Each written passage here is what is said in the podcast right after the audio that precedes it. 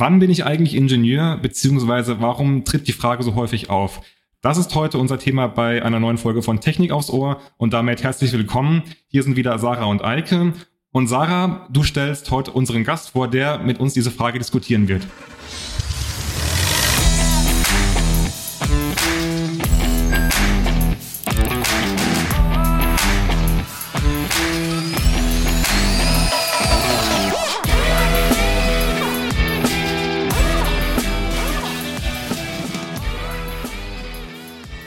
Hallo, auch von meiner Seite. Schön, dass wir wieder alle zusammengekommen sind. Unser Gast ist heute Dr. Thomas Kiefer. Und zwar war er vor dem VDI in der Akkreditierung von Studiengängen bei der ASIN tätig und hat dort auch den Einstieg im Bereich Ingenieurausbildung begleitet und alles miterlebt. Heute ist er bei der internationalen Arbeit des VDI tätig und beantwortet unter anderem Fragen zu Themen wie Beruf und Bildung. Ja, herzlich willkommen, Thomas. Schön, dass du da bist. Hallo, danke für die Einladung. Hi. Sehr gerne. Ja, Thomas, ähm, die Frage, die eigentlich schon eingeleitet hat, warum befasst uns das eigentlich so? Wann bin ich ein Ingenieur? Ja, das ist durch die durch den Bologna-Prozess ein großes Thema geworden, weil wir früher den ähm, den akademischen Grad Diplom-Ingenieur hatten. Da war im akademischen Grad die Berufsbezeichnung Ingenieur schon inkludiert. Durch ähm, die Einführung des Bologna-Systems haben wir heute die akademischen Grade Bachelor und Master, die sich von der Berufsbezeichnung, die ja weiterhin Ingenieur ist, eben unterscheiden. Und das führt immer wieder an den Hochschulen zu, bei den Absolventen zu Verwirrung. Und wann bin ich denn jetzt konkret Ingenieur? Das hat ja dann im Prinzip erstmal mit dem Studium, den Inhalten an sich nichts zu tun, oder? Ja, Ingenieur ist man dann, wenn man ein ähm, Ingenieurstudium abgeschlossen hat, wenn man ein Studium der Informatik abgeschlossen hat oder wenn man ein naturwissenschaftliches Studium mit äh, starken technischen Anteilen abgeschlossen hat. Dann ist man laut Ingenieurgesetz, ähm, das in jedem Land, jedem Bundesland äh, extra geregelt ist, ist man Ingenieur. Das gilt in Deutschland überall gleich. Und warum ist das in jedem Bundesland anders geregelt? Also wieso gibt es da keine einheitliche Regelung? Ja, die Bildung ist ja nun mal Ländersache. Wir haben den Föderalismus und jedes Bundesland hat ein eigenes Gesetz. Aber wie schon angesprochen, es gibt ähm, da eine relativ einheitliche Regelung. Die Gesetze unterscheiden sich leicht voneinander. Äh, aber im Großen und Ganzen ist es immer so, dass man ähm, ein grundständiges Bachelorstudium, mindestens sechs Semester, 180 ECTS-Punkte in einem dieser drei äh, angesprochenen Richtungen abgeschlossen haben muss. Und dann ist man Ingenieur. Und das geht direkt aus dem Abschluss hervor. Es bedarf keiner weiteren Anerkennung durch irgendeine Stelle. Jetzt ist es ja so ein bisschen, wäre das denn nicht so förderlich, wenn jedes Bundesland selbst definieren kann, wer ein Ingenieur ist? Gibt es da nicht irgendwie Bestrebungen, dass man das mal vereinheitlicht, dass man wirklich sagen kann, in Baden-Württemberg gibt es quasi die gleichen Standards für einen Ingenieur wie jetzt in Mecklenburg-Vorpommern zum Beispiel? Ja, ich habe es ja schon angesprochen, weitestgehend sind die Regelungen gleich. Es gibt immer wieder äh, Versuche, das über ein Mustergesetz zu regeln. Es gibt ein Musteringenieurgesetz. Ähm, der Nachteil bei, der aus dem Föderalismus eben hervorgeht, wenn das nicht einheitlich angenommen wird, ist das immer eine Kann-Regelung. Das heißt, und das ist beim Musteringenieurgesetz auch so gewesen. Das heißt, die Länder können sich an diesem Mustergesetz orientieren, sie müssen es aber nicht. Aber im Interesse der Einheitlichkeit und des einheitlichen Wirtschaftsraums halten die Länder sich weitestgehend an diese Regeln. Wie sieht das eigentlich mit IT-Studiengängen ähm, ja, aus? Also man sagt ja immer jetzt, dass der ITler, also der neue Ingenieur sei. Und ähm, ist das dann auch so geregelt, wenn ich jetzt ein IT-Studium absolviert habe, bin ich dann auch Ingenieur? Ja, ITler gehören äh, nach äh, seit einigen Jahren auch statistisch gesehen zu den Ingenieuren. Ähm, ja, also sind auch Ingenieure. Jetzt spricht man ja ganz häufig von der Ingenieurausbildung, obwohl das ja ein Studium ist. Also das ist klingt für mich jetzt erstmal nicht so trennscharf, weil eine Ausbildung ist ja für mich dann eher was, was ich praktisch irgendwo im, in einem Beruf, in einem Betrieb dann lerne.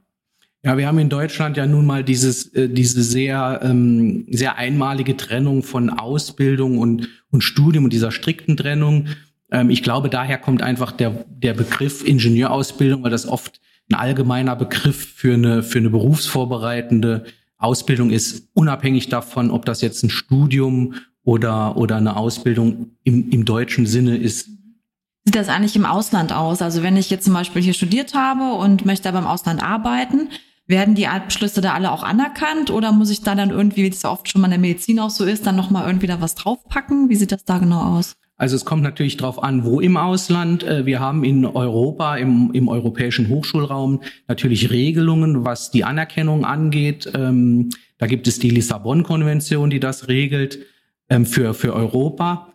Ähm, das heißt nicht, dass man automatisch anerkannt wird, aber es gibt da ein festes System und wir kennen alle das Diploma Supplement ähm, das eigentlich als Dokument eingeführt wurde, um diese Anerkennung zu erleichtern, weil dort die Informationen enthalten sind, die die Arbeitgeber oder auch die prüfende Stelle braucht. Wenn man in Drittländer geht, außerhalb des europäischen Hochschulraums, wird es komplizierter. Da gibt es abhängig vom Land oft eigene Anerkennungsverfahren, die können recht komplex sein. Also es ist nie ein Automatismus. In Europa ist es einfacher. Darüber hinaus äh, kann es relativ kompliziert werden. Wir sprechen ja auch häufig vom Fachkräftemangel in Deutschland. Das ist dann eher, eher kontraproduktiv, wenn sich jetzt ein Ingenieur aus USA oder aus Asien hier in Deutschland bewerben möchte, dann hat er eine relativ große Hürde, um dort überhaupt anerkannt zu werden in Deutschland. Also es ist, man muss ja erstmal feststellen, es gibt in Deutschland kein Berufsausübungsrecht. Äh, das heißt, die Ausübung des Ingenieurberufes ist ja nicht an eine vorherige Anerkennung gekoppelt. Ähm, natürlich wird kein Arbeitgeber jemanden einstellen, ohne zu prüfen, ähm, ob die, äh, Person die entsprechenden Kompetenzen hat. Aber man kann einen Ingenieur aus dem Ausland durchaus einstellen ohne vorherige Anerkennung. Die Anerkennung wird aber an einigen Stellen natürlich äh, das äh, stark erleichtern, diesen, diesen Prozess. Deswegen empfehlen wir, sie durchzuführen. Sie ist aber kein Muss. Ich würde einfach mal so ein bisschen ein anderes Fass aufmachen. Also die Anerkennung zum Beispiel zwischen Bachelor und Master. Man sagt mhm. ja oft irgendwie, man jetzt nur einen Bachelor, also nur, da ist schon eine Wertung drin, gemacht hat, ähm, hat man es auch als Ingenieur oder in solchen Berufen irgendwie schwieriger, vielleicht auf das Gehalt zu kommen eines Tages, als wenn man jetzt einen Masterabschluss gemacht hat. Also wie weit wird da noch wirklich unterschieden zwischen den beiden Abschlüssen? Also unsere Erfahrung ist, dass es da anfänglich äh, vielleicht kleinere Unterschiede gibt im Gehalt, aber dass die sich relativ schnell ausgleichen. Also es ist eine Frage von zwei, drei Jahren.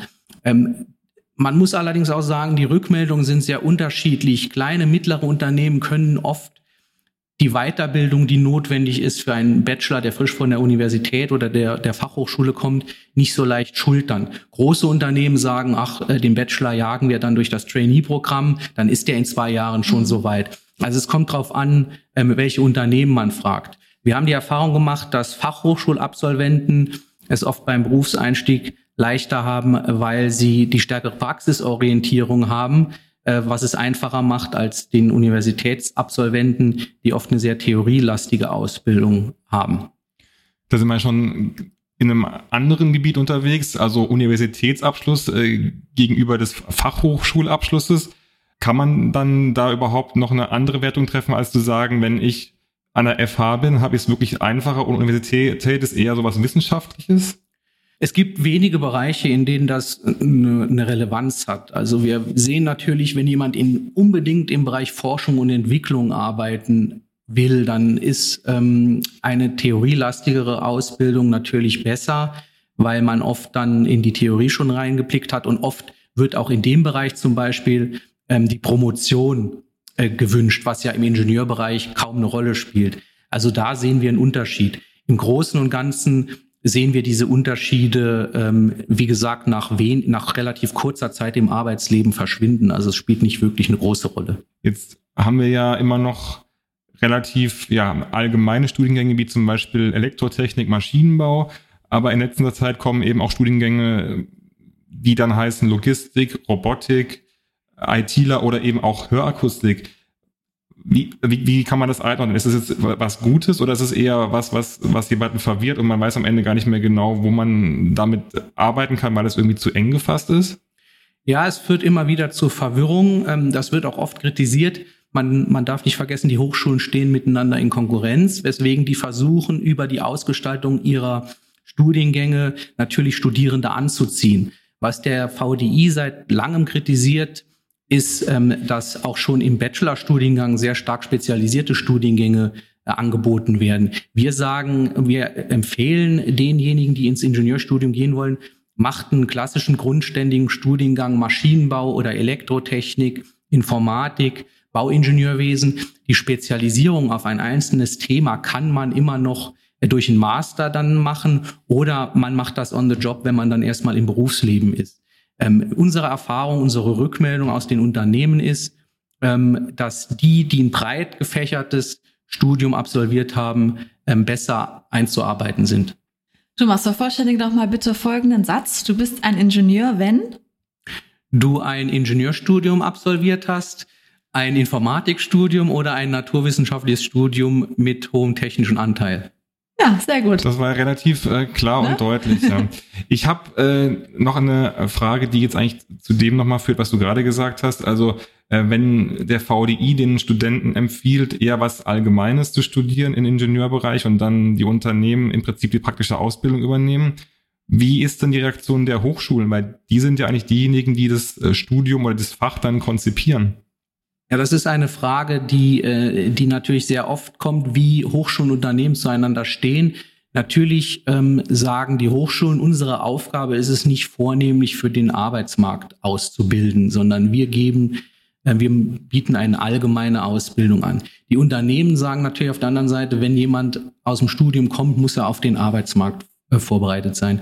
Die Wahrheit liegt natürlich irgendwo in der Mitte. Die Hochschulen können nicht außer Acht lassen, was der Arbeitsmarkt nachfragt. Auf der anderen Seite können die Unternehmen sich nicht aus der Verantwortung herausziehen, die Absolventen, die ja wenig Erfahrung haben im praktischen, ähm, dann eben in das Berufsleben einzuführen. Wir als VDI sehen uns da auch als Vermittler und Plattform zwischen beiden, zwischen beiden Seiten und zu gucken, was können die Hochschulen denn leisten und äh, was müssen sie eben an Forderungen der Arbeitgeber auch ein Stück weit berücksichtigen.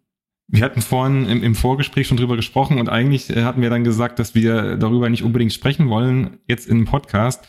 Ich will es trotzdem mal versuchen. Ähm, also es gibt diverse Vorschläge, dass man äh, ein Ingenieurstudium ganz klar mit einem äh, festgelegten Min MINT-Anteil belegt. Also dass man zum Beispiel sagt, okay, Ingenieur ist derjenige, der in seinem Studium 50 Prozent MINT-Anteil hatte.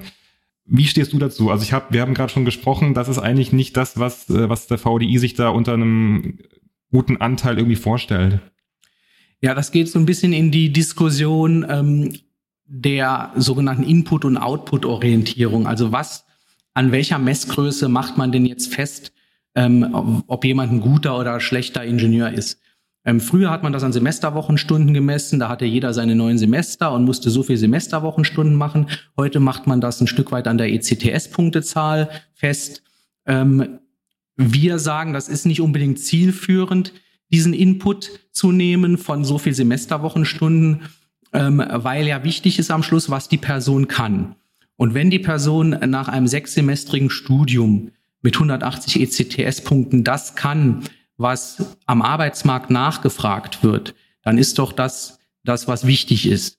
Jetzt gibt es ja viele, die behaupten oder sagen würden, naja, der Diplom-Ingenieur ist der bessere Abschluss oder Studiengang gewesen, weil hier ist eben die Berufsbezeichnung mit im Titel drin. Das ist bei Bachelor und Master ja nicht so, wie wir es schon gerade gehört haben. Also ist dann der Diplom-Ingenieur der bessere Ingenieur? Also die Berufsbezeichnung war früher im akademischen Grad enthalten, ja. Ähm, das stimmt. Ähm, prinzipiell zu sagen, der Diplom-Ingenieur wäre der bessere Ingenieur gewesen, ist, glaube ich, nicht wirklich ähm, richtig. Wir kriegen aus der Wirtschaft nicht die Rückmeldung, dass die Bachelor- und Master-Absolventen alle so schlecht wären. Es gibt sicherlich Unterschiede von dem früheren System zum heutigen, aber ähm, das sehen wir jetzt nicht als großes Problem. Liegt es auch daran, dass äh, die Bachelor- und Masterstudenten auch jünger sind, schneller fertig sind als damals der Diplom-Ingenieur? Das ist natürlich tatsächlich was, was sich erst im Nachhinein ergeben hat, ähm, weil man teilweise die Abiturzeit, also die, die ähm, Schulzeit ja gekürzt hat auf zwölf Jahre. Dann ist gleichzeitig die Wehrpflicht weggefallen, bei den, bei den, ähm, bei den Männern zumindest. Das war ja alles nicht vorhersehbar und dadurch sind die natürlich heute äh, ein Stück weit jünger als wir es waren, als wir unseren Abschluss gemacht haben. Aber ähm, dass das jetzt ein großes Problem ist, auch da kriegen wir die Rückmeldung, ja, da ist oft noch ein bisschen was in der Persönlichkeitsentwicklung zu tun, aber das ist eine Frage von, von ein, zwei Jahren. Mhm. Was können denn auch die Hochschulen noch weiter tun, um die Titel und Abschlüsse noch weiter aufzuwerten oder den Ingenieur da mehr rauszuarbeiten? Gibt es da irgendwelche Maßnahmen oder Instrumente?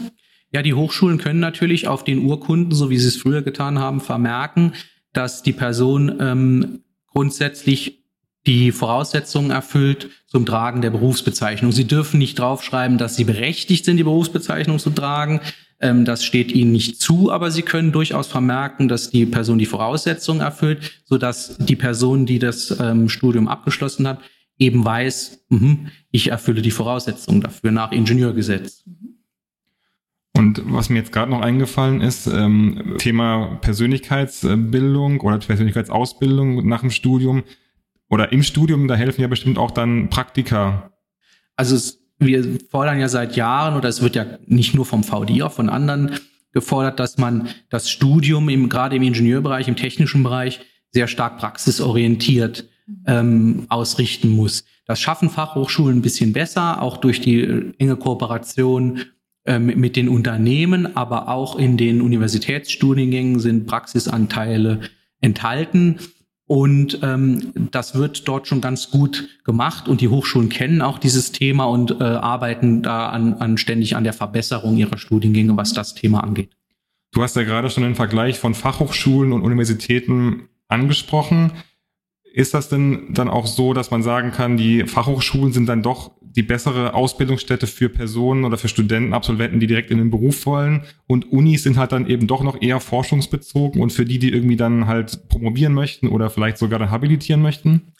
Grundsätzlich kann man sicherlich nicht sagen, eins ist besser als das andere. Das ist sehr stark von den Interessen des Einzelnen abhängig und auch vielleicht ein Stück weit äh, davon, wohin man will. Wenn ich jetzt schon weiß, ich will unbedingt mich sehr an der Theorie orientieren und in die Forschung und Entwicklung gehen, dann kann ein Universitätsstudium mit, äh, mit ein bisschen theorielastigerer Ausbildung, das ja ähm, meistens über den Master dann äh, endet, ähm, die bessere Wahl sein. Wenn ich eher praxisorientiert bin, vielleicht auch schneller in den Beruf will, dann kann das Bachelorstudium an einer Fachhochschule vielleicht die bessere Wahl sein. Grundsätzlich muss man sagen, ähm, egal welchen Weg man einschlägt, man verbaut sich da keine Chancen. Also auch ein Fachhochschulabsolvent kann später noch einen Master machen, kann ja später auch an die Uni gehen. Selbst die Promotion ist ja mittlerweile ähm, möglich. Das heißt, es stehen einem immer noch alle Türen offen. Man muss nur in dem Moment, wo man sich für das Studium entscheidet, so ein bisschen gucken, ähm, wo will ich denn hin oder was interessiert mich im Moment denn mehr? Bin ich mehr praktisch? Bin ich vielleicht mehr der Theoretiker? Ja, ist auch eine persönliche mhm. Wahl, ne? was ja. einem mehr zusagt. Richtig. Ja, dann äh, würde ich sagen, wir haben auf eine Frage etwa 20 Minuten Antwort gebraucht. Also wir haben ist manchmal so. man merkt also, dass es äh, keine einfache Antwort auf die Frage gibt und wir haben ja auch noch ein bisschen drum gesprochen. Vielen Dank, Thomas, dass du heute Zeit für uns hattest. Es war sehr äh, interessant und sehr aufschlussgebend. Auf jeden Fall. Dankeschön. Habe ich gerne gemacht. Danke für die Einladung. Immer wieder gerne. Und äh, wenn ihr noch Fragen habt oder Anmerkungen zum Thema, dann schreibt uns äh, an podcast.vdi.de und gebt uns euer Feedback und andere ganz wichtige Sachen, sagt jetzt die Sarah noch. Ja, natürlich in die Show Notes reingucken, da haben wir noch weitere Links reingepackt, wo ihr nochmal informieren könnt und auch nochmal alles äh, gebündelt steht, was der Thomas uns heute erzählt hat. Und ansonsten äh, liked uns gerne, empfiehlt uns weiter und ja, wir freuen uns, wenn ihr wieder dabei seid bei der nächsten Folge. Genau, dann hören wir uns in zwei Wochen wieder. Vielen Dank und bis dann. Tschüss. Tschüss.